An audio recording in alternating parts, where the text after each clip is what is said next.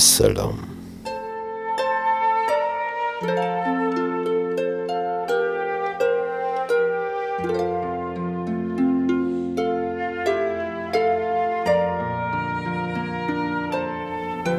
Ab dem Zeitpunkt, wo Absaloms Schwester Dama von ihrem Halbbruder Amnon geschändet worden, das heißt vergewaltigt worden war, hat Absalom die wahren Motive seines Herzens verborgen.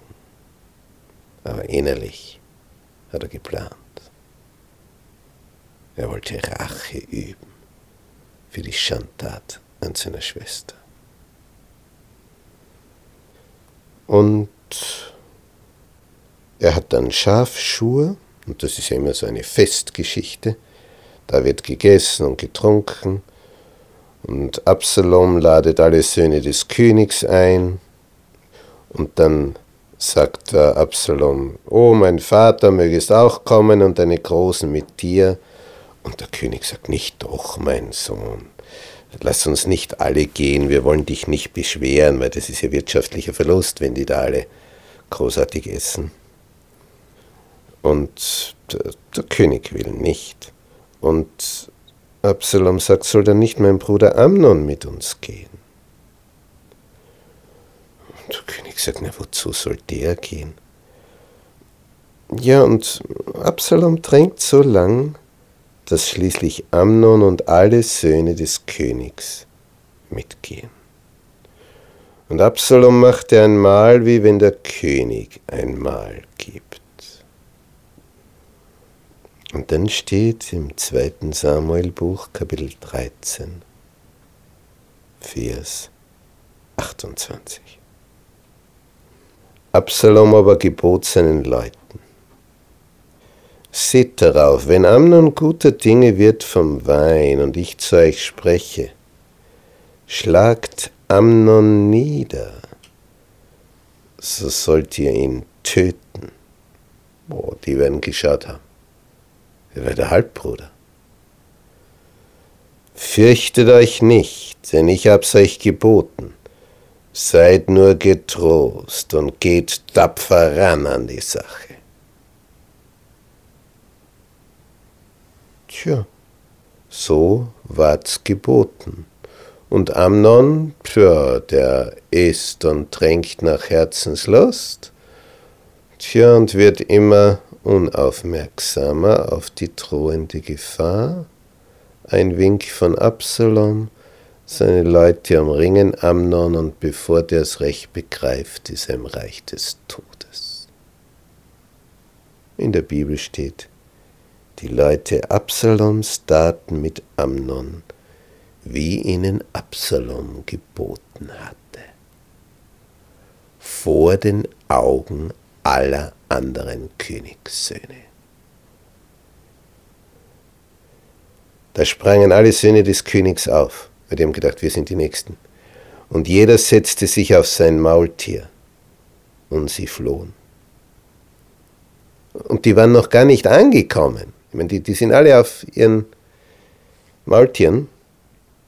Erhält David schon das Gerücht, Absalom hat alle Söhne des Königs erschlagen, dass nicht einer von ihnen übrig geblieben ist. Man fragt sich, wie gibt es die Meldung? Die fliehen auf ihren Maultieren und noch bevor die ankommen, kriegt David die Meldung, es sind schon alle tot.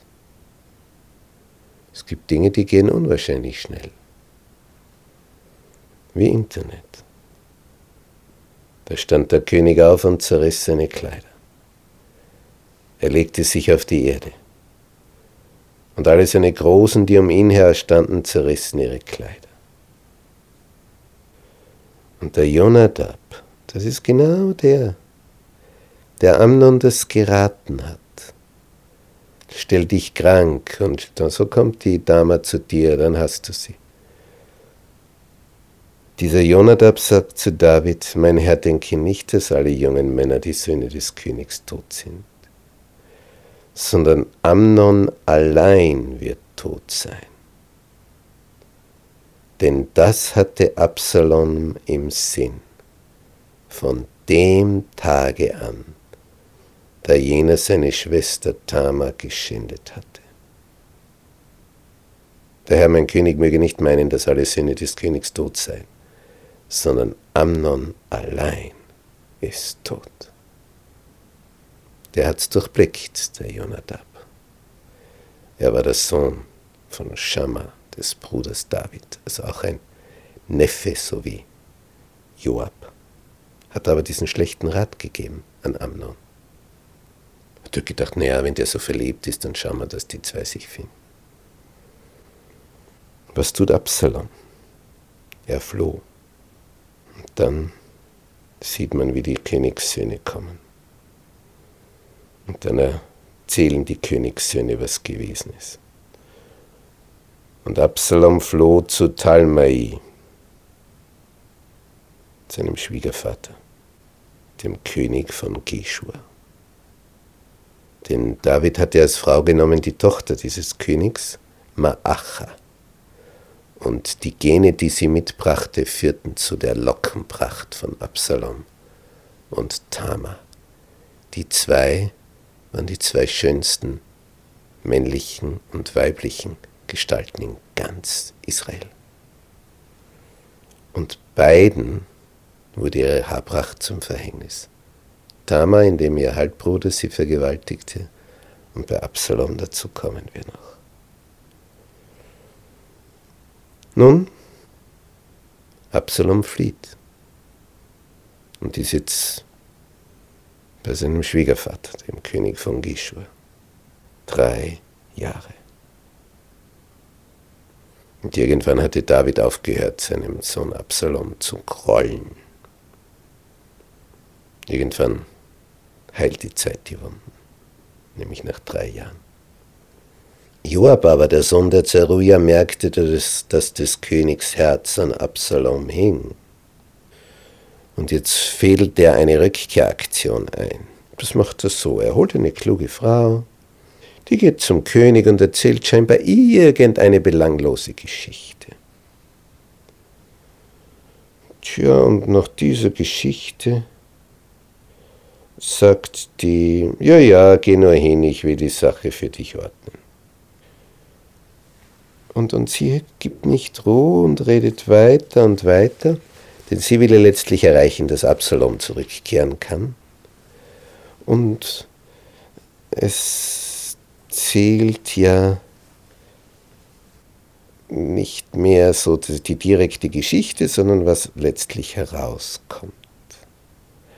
Und in der Geschichte kommt es dann so, dass sie sagt, Gott will nicht das Leben wegnehmen, sondern er ist darauf bedacht, dass das Verstoßene nicht auch von ihm verstoßen werde. Und wie die so redet, bekommt David eine Ahnung, die Geschichte ist aber eine, die passt ja noch zu einer Geschichte. Und David hat gemerkt, dass Joab bestrebt ist, dass Absalom zurückkehrt. Und jetzt sagt er zu dieser Frau, ist nicht die Hand Joabs mit dir in allem? In dem alledem? Und ich sag, so wahr du lebst, mein Herr und König, man kann nicht vorüber an dem, was mein Herr König geredet hat, weder zur Rechten noch zur Linken. Ja, dein Knecht Joab hat mir's geboten. Er hat alle diese Worte deiner Magd in den Mund gelegt, dass ich diese Sache so wenden sollte. Das hat dein Knecht Joab gemacht. Aber mein, mein Herr gleicht an Weisheit dem Engel Gottes, so dass er alles weiß, was auf Erden geschieht. Sie wird ganz kleinlaut. David lässt Joab holen. Okay, ich will's tun. Geh hin, bringe meinen Sohn Absalom zurück. Da fiel Joab auf sein Antlitz zur Erde, huldigte und dankte dem König und sprach: Heute erkennt dein Knecht, dass ich Gnade gefunden habe vor deinen Augen, mein Herr und König, da der König tut, was sein Knecht sagt. So machte sich Joab auf und zog nach Geshur und brachte Absalom nach Jerusalem. Aber, was sagt David? Lass ihn wieder in sein Haus gehen, doch mein Angesicht soll er nicht sehen.